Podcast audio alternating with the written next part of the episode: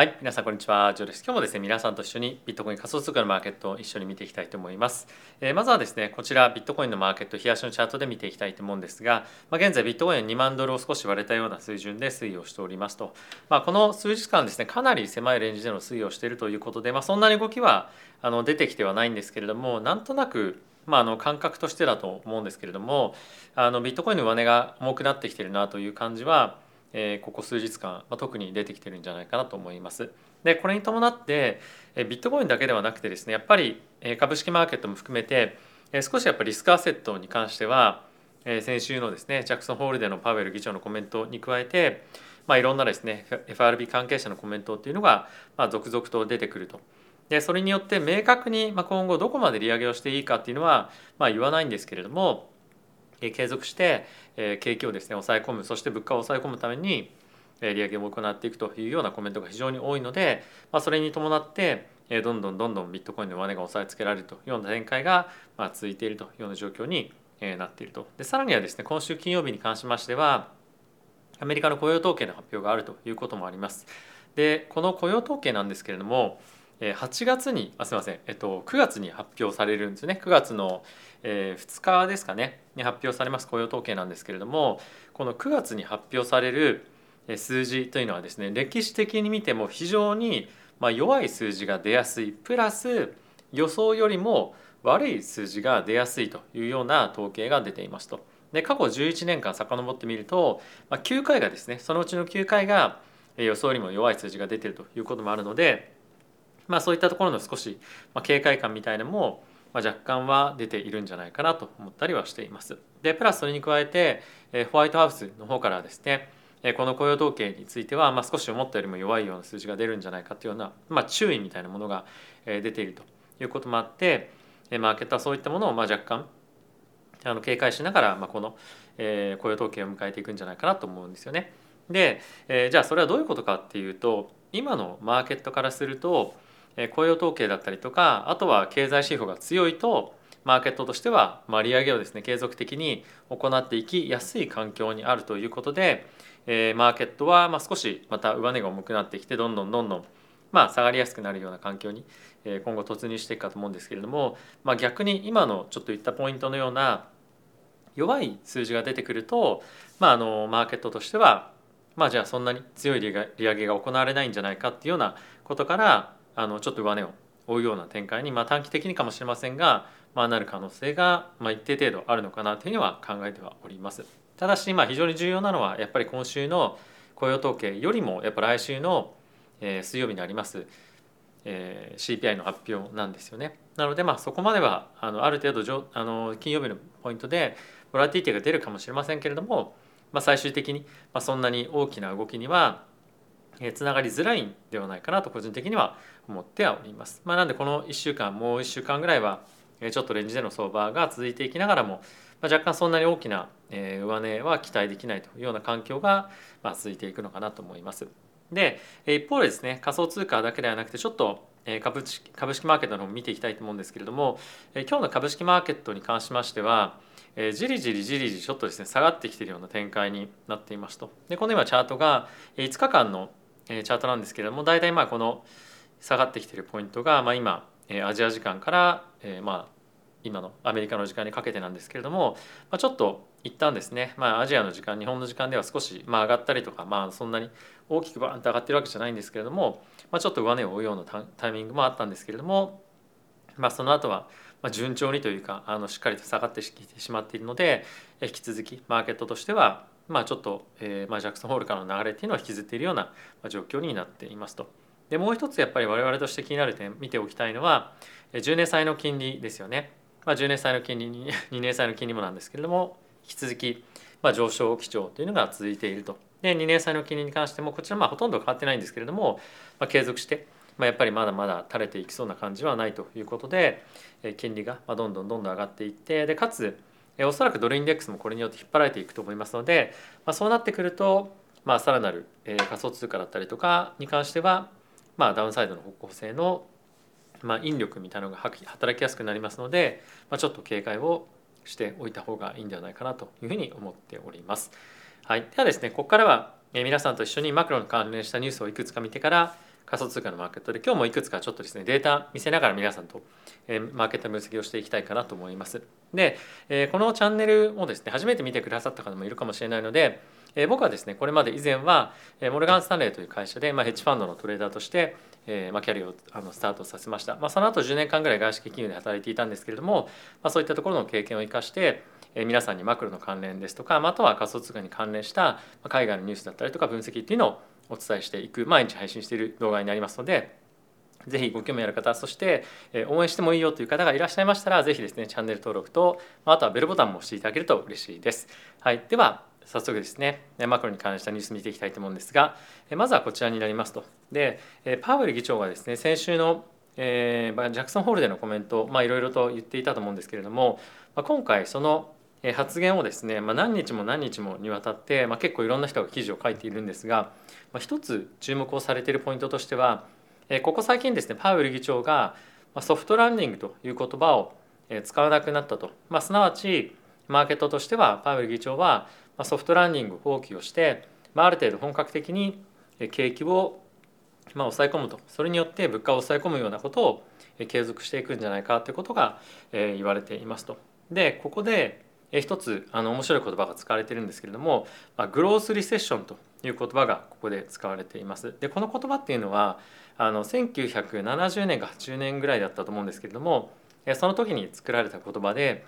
低成長をま続けるもしくは成長率が徐々にあの、ま、下がっていく、まあ、いわゆるそのグロースはしてるんですけれども、まあ、そんなに本格的な右肩上がりのグロースはしてないような、まあ、状況の中でリセッションという言葉がついてるんですけれども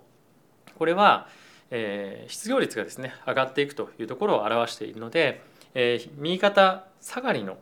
右肩下がりの低成長環境の中で失業率が上がっていくまさにリセッションに向かっていく、まあ、局面というようなことを表す言葉なんですけれども、ま、そういったところを目指していくんじゃないかというふうに言われています。まあ、できるだけ大きなあのリセッションというかですね経済のまスランプみたいなものはま作りたくないというのはあるんですけれども、まあ、それよりもやはり物価上昇を抑え込むというところが最優先なので、まあ、こういったところをまずは目指すような一つのターゲットになるんじゃないかというふうに言われています。はい、でもう一つ見ておきたいのがこちらの記事になりまして、えクリーブランド連銀総裁のメスターさんのコメントの記事になっております。で彼女はですね先日からも申し上げている通り4%の金利を超えるような水準まで利上げが必要だと言っていますので明確にどの4%水準のターゲットなのかっていうのは言ってはいないんですけれども、まあ、一応来年の前半にまそういった水準を目指していくとでさらにはここ非常に重要なのが2023年中の利下げはないというようなことを言っています。でプラスこれに加えて今後ですねアメリカの経済が、まあ、あの成長率がどんどんどんどん下がっていくに従ってえじゃあそうなったらどうするのかっていうコメンあの、まあ、質問が皆さんから飛んでくるというような状況かと思うんですけれども、まあ、それでも目標のインフレ率まで下がらない限りは利下げしませんよというようなことをま明言しています。でこれに関しては、まあ、全く同じ言葉は使っていないにせよ同じような種のコメントをですね、まあ、いろんな FED 関係者から出ていますので、まあ、今のところのコンセンサスとしては景気後退が起こったとしても、ま、それよりもまず第一なのは物価がまだ上がっているかどうかそして十分に下がっていないという状況であればま、躊躇なく利上げを継続的にこれは行っていかなければいけないよということまでこの記事の中では書かれています。でやっぱりこれがものすごく新しい情報というかあの発言ではもちろんないんですけれども、まあ、こういったものが毎日毎日いろんな形で記事に出てくるそしていろんなところでコメントがされることによってマーケットのその心理にそういった非常にネガティブな、まあ、ネガティブなというか、まあ、そういった利上げの方向の、ま、考えみたいなものがどんどんどんどん植え付けられていってるような環境になっているかと思うので株がやっぱり買いづらいというような環境はしばらく続いていくんではないのかなというふうには思っております。まあそれはイコール仮想通貨も買いづらい環境にあるということですよね。はい、ではここから仮想通貨に関連したニュースですね一緒に見ていきたいと思うんですけれどもまずはこちらになります。ビットコインがですね2万ドルをなんとか保っているもしくはまあ、そこにまあちょっと維持できないような感じにずっとなってますよねと。でこれの一つの理由としては FED、まあ、つまりパウエル議長なんですけれどもソフトランディングをまあ一つえー、まあ諦めたというかそういったところがコメントとしては書かれています。で他にはですね結構面白いポイントとして、えー、挙げられていたのがですね、えー、今、まあ、これこの記事の最後の方に書いてあるんですけれども、えー、パウエルパウエル議長および他の人たちに関しては次の CPI だったりとか経済指標を見て判断をするというようなことを、えー、ジャクソンホールでコメントしましたね。ということはですよということは次の CPI の発表以下によってはマーケットがもしくは FED が大きくその9月の FOMC の判断にまあその指標がですね影響するっていうことですよねつまり自分たちがどういうふうにしようっていうふうに思ってるのは影であるかもしれないんですけれども、まあ、マーケットから見ると FED は次の CPI の発表にこの75ベースなのかもしくは50ベースなのかというような判断をまあ、ある意味大きく委ねたんじゃないかということが書かれています。つまりこれが非常に厳しい、まあ、あのまだまだ高い水準の CPI が出てくれば当然マーケットは75ベースを織り込みに行きますし75ベースを織り込まなくてもいいような印象を与えるようなものになってくると、まあ、一気にマーケットは50ベースの織り込みに向かってそしてマーケットまあ反発していくもしくはまあちょっと短期的にかもしれませんが、まあ、上がっていく変わりやすいような環境にはなるかもしれないねと。でやっぱりこういった発言っていうのは自分たちの、まあ、ある程度意思を、まあ、示さなかったイコール、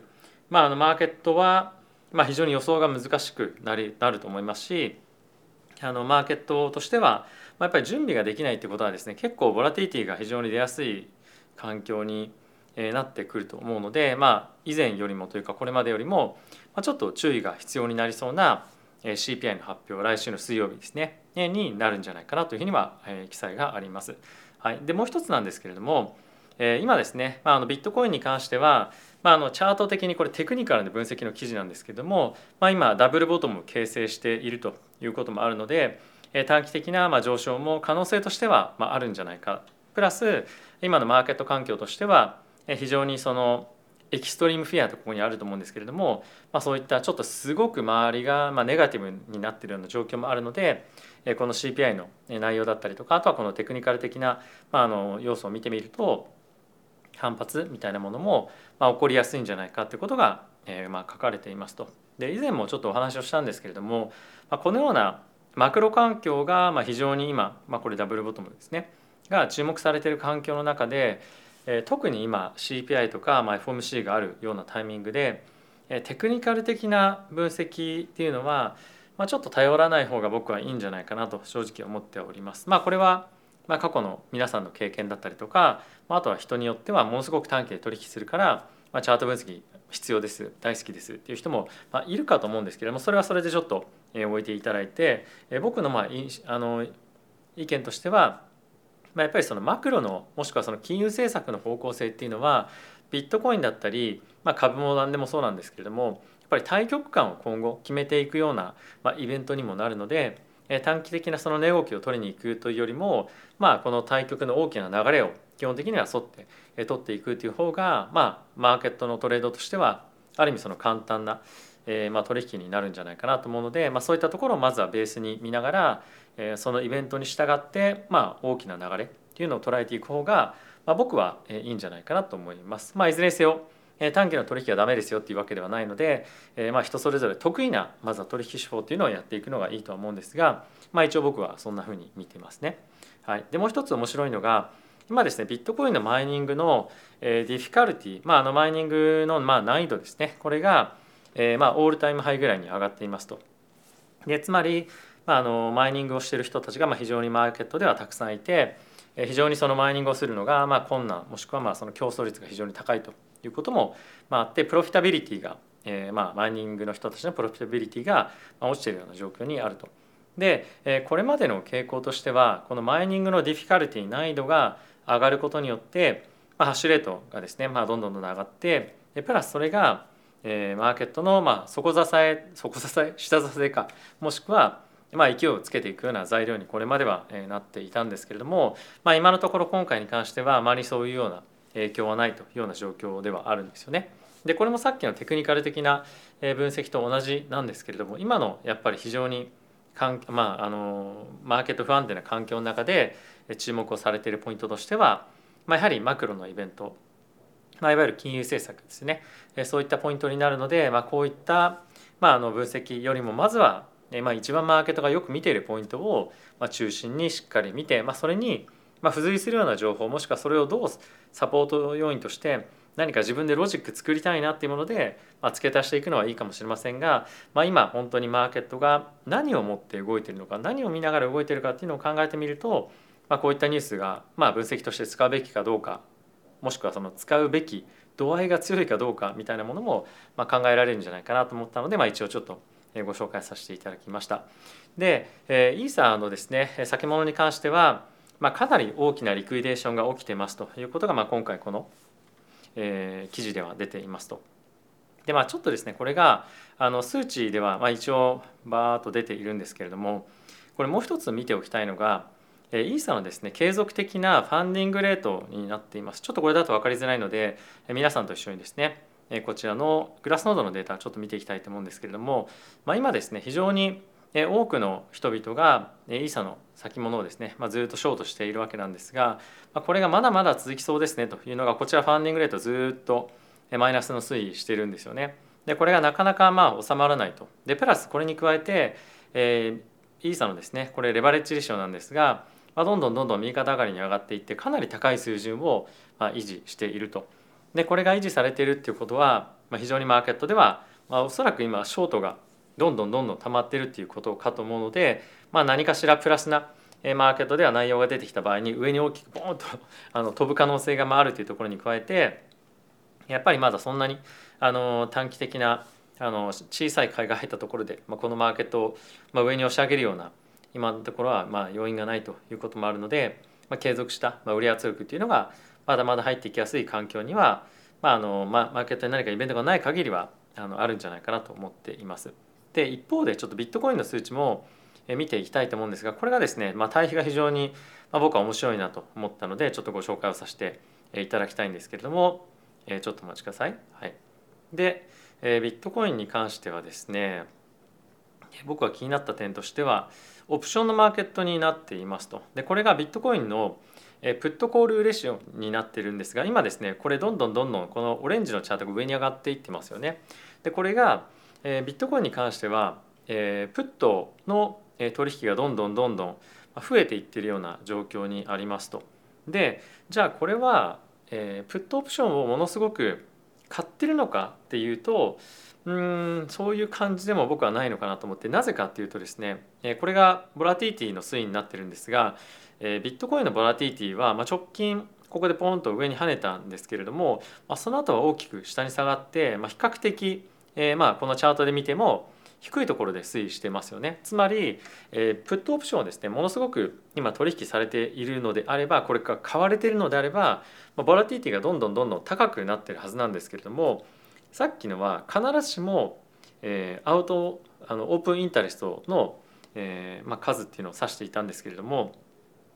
あの、まあ、対比ですねプットとコールの。これはプットオプションが多く取引されてはいるんですがボラティティが上がってないってことは逆にプットオプションを売ってる人もそれなりにいるっていうことが、まあ、この分析をしてみると、えー、分かってくると思うんですね。つまりビットコインに関しては大きくダウンサイドを狙いに行くというよりも、まあ、ある程度ビットコインがここから下がる余地に関しては、まあ、限定的なんじゃないかっていうふうに見てる人が、まあ、多いんじゃないかなというふうに思います。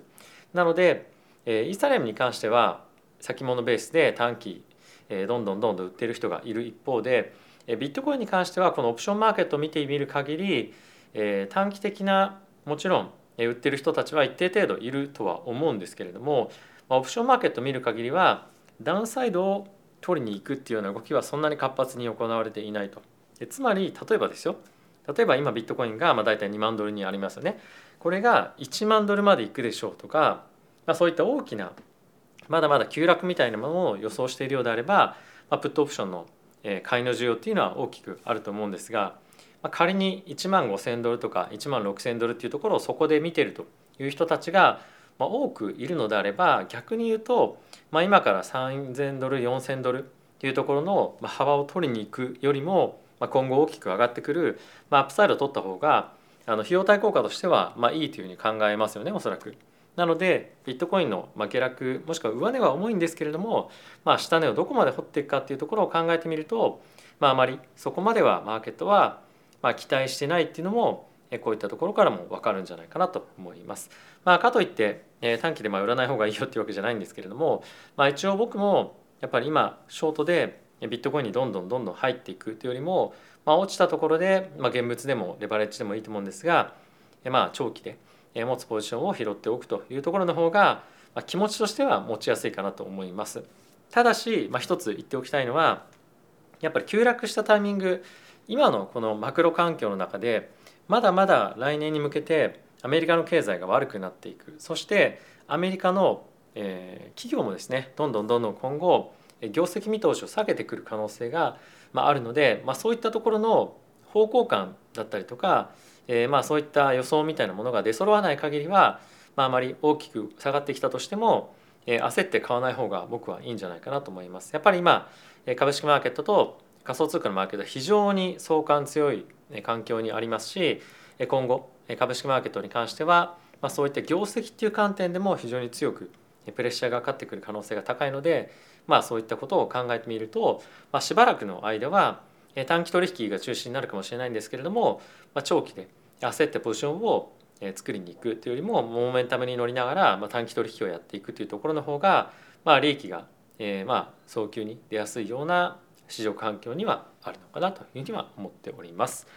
はい、ということで、えー、皆さん今日もいかがでしたでしょうか？ちょっとですねここ最近また新しく、まあ、こういった、えー、オンチェーンのデータの分析とかっていうところも織り交ぜながら、えー、この動画作っていこうかなというふうに思っているんですがいかがでしょうか。まあとはですね、まあ、こういったレポートとかデータに加えてもっともっと他の、えー、まあ有料レポートも含めて皆さんに、まあ、あの全てではないかもしれませんが、まあ、一部ご紹介できるものがあればそういったところも提供していこうかなと思っておりますし、まあ、皆さんにより有益になるようなマーケット分析だったりができるように努力していきたいかなと思っております。あとはですね最初の方にも申し上げたんですがこのチャンネルのサポートをいただけるよという方がいらっしゃいましたら、まあ、とグッドボタンとですねチャンネル登録もしていただけるとありがたいです。あとはできる限り毎日毎日皆さんに対して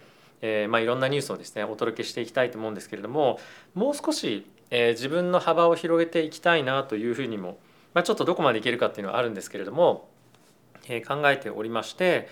これまで皆さんにお届けしていなかった、レポートも含めちょっと個人的には読んでたりはするんですけれども、そういったところを少しずつ、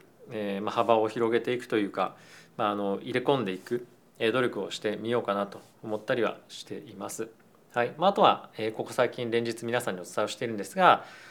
また別のチャンネルもちょっとやっていきたいと思っておりますので、まあ、できそれがどれぐらい一般にできるかわからないんですが、まあ、自分なりにまた新しいチャレンジというところもあって、えー、ぜひやっていきたいかなと思っております。はい、ということで皆さん今日も動画ご視聴ありがとうございました。また次回の動画でお会いしましょう。さよなら。